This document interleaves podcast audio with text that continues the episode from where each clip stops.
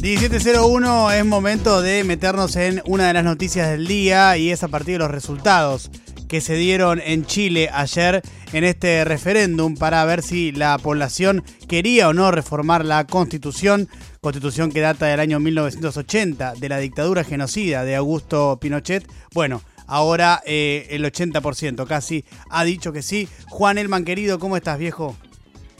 ¿Cómo estás, Dieguito? Hay clima de fiesta. Lo noto por la cortina y uno podría decir también la región, ¿no? Acá, acá nosotros cada vez que escuchamos tu voz celebramos. Entonces dijimos, la cortina tiene que ser más a tono de lo que nos despierta Juan Elman a nosotros y creemos que esta lo refleja y muy muy bien. Eh, y es importante lo que pasó ayer. Sí, creo que es algo para celebrar que el pueblo se manifieste de esa manera y con tal contundencia, ¿no? Sí, hubo mucha fiesta también en Chile, ¿no? En todo el país, porque realmente fue una jornada histórica, una jornada histórica por lo que se votó, ¿no? la apertura a un proceso para redactar una nueva constitución, que puede ser la posibilidad, ¿no? De tejer un nuevo contrato social, ¿no? unos hablaban de eh, la verdadera transición democrática, ¿no? Al menos, o la posibilidad, ¿no? De tejer una nueva transición eh, que termine de borrar con el legado de Augusto Pinochet un resultado que fue más abultado de lo que se esperaba. sabíamos que iba a ganar el apruebo, sabíamos que iba a ganar la opción de la convención eh, constitucional o, asamblea constituyente, vamos a decirlo para que se entienda eh, más, ¿no? pero no sabíamos por cuándo. Estamos un resultado muy abultado y categórico, ¿no? cerca del 80% para ambas opciones. Es un buen resultado eh, para la fuerza social ¿no? que estaba eh, impulsando no solo el, apruebo, sino también que sea una asamblea constituyente quien redacte la constitución. El otro eje, que me parece también tenemos que detenernos, es el eje de la participación. ¿no? Es la gente que votó. Y acá tenemos un porcentaje que está arañando el 51%, que es un porcentaje que está en el marco del promedio de otras elecciones nacionales, con lo cual digo, no hay una revolución si quieres en términos del porcentaje, pero si uno toma el caudal de votos, entonces digo, más de los 7 millones y medio de votos canjeados, estamos hablando del proceso electoral más masivo en la historia de Chile. Clave, entonces, bueno, tiene que ver, entiendo yo, con las ganas que hay de cambiar las cosas, a pesar de el profundo descreimiento que hay en la clase dirigente política en Chile, ¿no? Porque si bien es un mal que afecta a la región en general, en Chile se expresa con particular contundencia, ¿no? Ese descreimiento en la clase dirigente y por tanto también ese desánimo para ir a votar porque total para qué. Totalmente. Bueno, ahí la pregunta es si este proceso va a poder volver a vincular a la gente con la política. ¿no? Vos decías bien, hay una desconfianza muy fuerte hacia todo el sistema político, de izquierda, de derecha. Y esto claramente lo que vimos en, octubre fue un estallido que le estalló en la cara a la clase política, a todos los partidos. ¿no? Digo, más que nada al presidente, que, era quien estaba gobernando, pero a todo el sistema político le estalló en la cara. Ahora la pregunta es si esto puede seguir con siendo digo, la fuerza social, la sociedad civil, quien lidera este proceso, o si para el nuevo calendario o para la nueva parada, que es la elección de constituyentes, ahí sí va a haber eh, que pensar en una nueva relación de fuerzas en el sistema político chileno. Yo creo que la pregunta está abierta. Ahora, eh, lo que es fascinante también del proceso y lo que demuestra siempre la relevancia y la importancia de las protestas y las manifestaciones populares es que esto nace como una protesta de jóvenes, de chicas, eh, que eh, protestaban contra el aumento del, boleto del subte, del metro de Santiago de Chile. Y así nace. Y después empieza a eh, crecer y a crecer y a crecer y a crecer con toda una serie de un montón de demandas que tenía la sociedad chilena pendientes de una sociedad sumamente desigual que curiosamente los liberales argentinos la habían colocado durante años como el ejemplo a seguir, ¿no?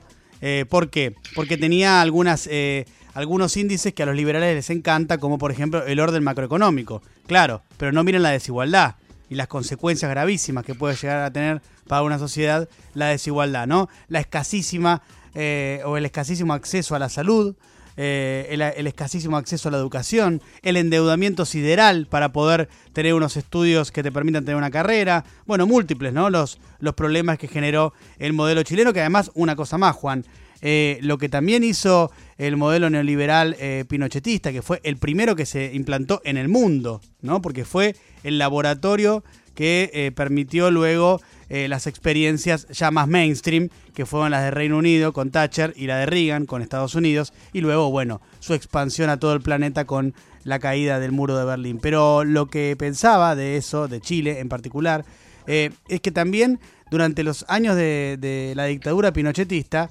se destrozó el capital social chileno, que era las empresas de servicios públicos, ¿no? Se regalaron y se privatizaron las empresas de servicio público chileno, eh, nada, generándole un eh, tremendo daño a ese capital social que, eran esas empresas. Sí, yo coincido y creo que ahí dijiste varias cosas, ¿no? Sobre, sobre esto último, digo, creo que si bien la región o, o distintas sociedades de la región ya han vivido impugnaciones a esos modelos neoliberales que quizás en otros países se han vivido, eh, con menos potencia que en Chile. Chile, vos lo decías bien, eh, eh, ha sido un, laboratorio no solo para algunos líderes de, derecha de región, sino para, para, Occidente ¿no? y estas recetas neoliberales o como quieran llamarlo. Y, de alguna manera esa impugnación lleva ahora. O sea, me parece que Chile en ese sentido está, o sea, vuelve o, tiene un, se encuentra con una impugnación que otros países y otras sociedades de América Latina ya lo habían hecho en, el pasado. ¿no? Y yo creo que hay dos cosas ahí que resumen un poco esta, esta idea que vos planteaste. ¿no? Primero, esta, esta frase, vamos a repetirla porque tiene potencia, ¿no? no son 30 pesos, eh, son 30 años. lo, que se transforma claramente una protesta encabezada por adolescentes, eh, por el precio del metro, ¿no? que sube 30 pesos, se transforma ¿no? en la revuelta más grande de la vuelta a la democracia en Chile, ¿no? y, que, y que empieza a expresar otras demandas. ¿no? Acá el segundo punto, este, este famoso gráfico que circuló mucho, ¿no? que era la idea del modelo chileno que solo se ve como si fuese la punta de un iceberg. ¿no? Claro. Es decir, vos ves estos datos de crecimiento económico, una desigualdad que hay que decir también una desigualdad que, bajó, ¿eh? también, eh, que viene bajando desde la vuelta a la democracia, pero que todavía, por supuesto, deja un contingente muy, muy, muy importante de gente afuera del sistema y este modelo. ¿no? Pero ¿qué tenemos por debajo? ¿no? Un montón de deudas. Un estudiante que, o un joven que o no puede estudiar o tiene que endeudarse para estudiar, con sus padres, sus, sus, abuelos o sus abuelos, mejor dicho, que tienen pensiones realmente muy malas, muy pobres, que no, que no les permite eh, hacer frente a, a, su vida cotidiana y por supuesto una deficiencia en, todo el servicio público que claro, en Chile estuvo desmantelado como en ningún otro país prácticamente de la región, ¿no? Y creo que ahí eso se, se, ve y se sintetiza en esa idea, ¿no? Que hay un montón de cosas que no se veían a la hora de pensar Chile, incluso muchas, muchos chilenos, digo, tampoco lo tuvieron en consideración hasta que de repente estalla y bueno, eso por supuesto eh, termina eh, protagonizando todo el estallido del año pasado y es lo que nos permite hablar hoy este proceso, ¿no? que no se lo esperaba nadie. Totalmente. Y eh, a Piñera yo creo que lo salvó la pandemia, curiosamente, porque el nivel de manifestaciones, la cantidad de gente que había en las calles, las consecuencias que tenían esas manifestaciones, muchas de ellas que terminaban muy mal, con una feroz represión de los carabineros, eh, lo tenían a Piñera ahí, eh, colgando eh, pendiente de un hilo, digamos. Hay una, frase que me gusta mucho de un periodista chileno, se llama Patricio Fernández, ¿no? que decía, Piñera fue el único terrícola salvado por el coronavirus. Totalmente, mira qué buena frase. Efectivamente fue fue un paréntesis. Sí, sí, sí, Pinina, recordemos, termina el año con un 6% de, de, aprobación. 6%. No, es, es, insostenible manejarse así. El más bajo de la región. Bueno, y, pensemos si querés que se abre ahora para Piñera. Claro, claro. ¿Cómo se que dio un. A ver, Piñera dio un discurso. Primero hay un dato, que es que no sabemos qué, votó Piñera. No sabemos. Él no dijo qué votó.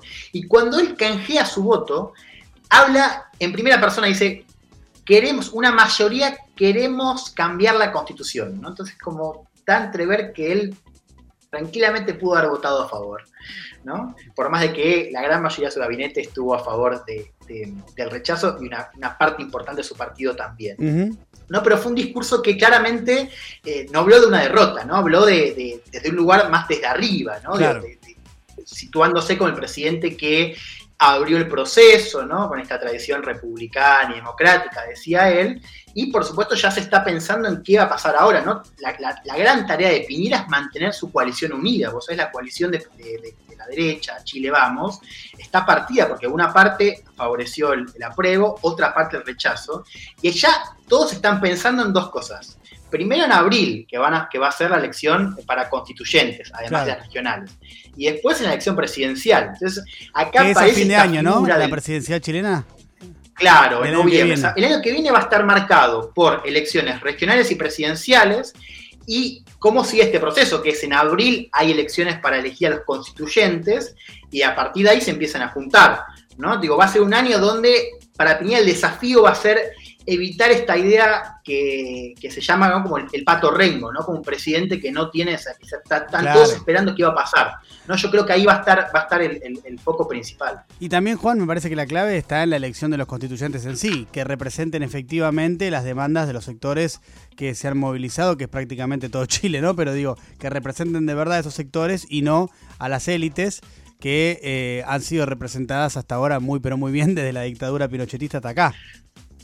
Yo coincido totalmente, ¿no? O sea, creo que para que el proceso efectivamente se traduzca en un nuevo contrato social, una nueva constitución que, de alguna manera vuelve a incorporar a la gente que hoy se siente excluida, va a haber que tener una, representación de varios sectores sociales. Yo creo que ahí la pregunta también, entre otras, es qué va a ser el sistema político, ¿no? Claro. Ayer vimos discursos por parte de la izquierda bastante medidos, porque claro, no fue un triunfo de ellos. Claro. Ellos no impulsaron el proceso, en todo caso lo acompañaron los que lo impulsaron fueron los que, los que a manifestarse en el pasado. Entonces ahí la pregunta es, ¿cómo se van a parar? ¿Van a intentar buscar una, unidad eh, para, para meter constituyentes que puedan representar a, estos, estos sectores sociales o van a ser los mismos sectores sociales quienes desde abajo consigan un lugar, consigan representaciones en esa constituyente, en esa asamblea, que hay que decirlo, va a ser una asamblea con paridad de género, y con cuotas para poblaciones indígenas, lo cual no es eh, nada menor.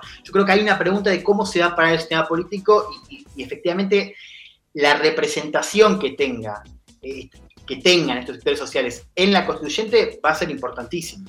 Totalmente. El análisis de Juancito Elman sobre este hecho tan importante del día de ayer, que es el referéndum abrumador a favor de la reforma de la Constitución en Chile. Juancito querido, la seguimos el lunes que viene. La seguimos el lunes. Un abrazo. Abrazo.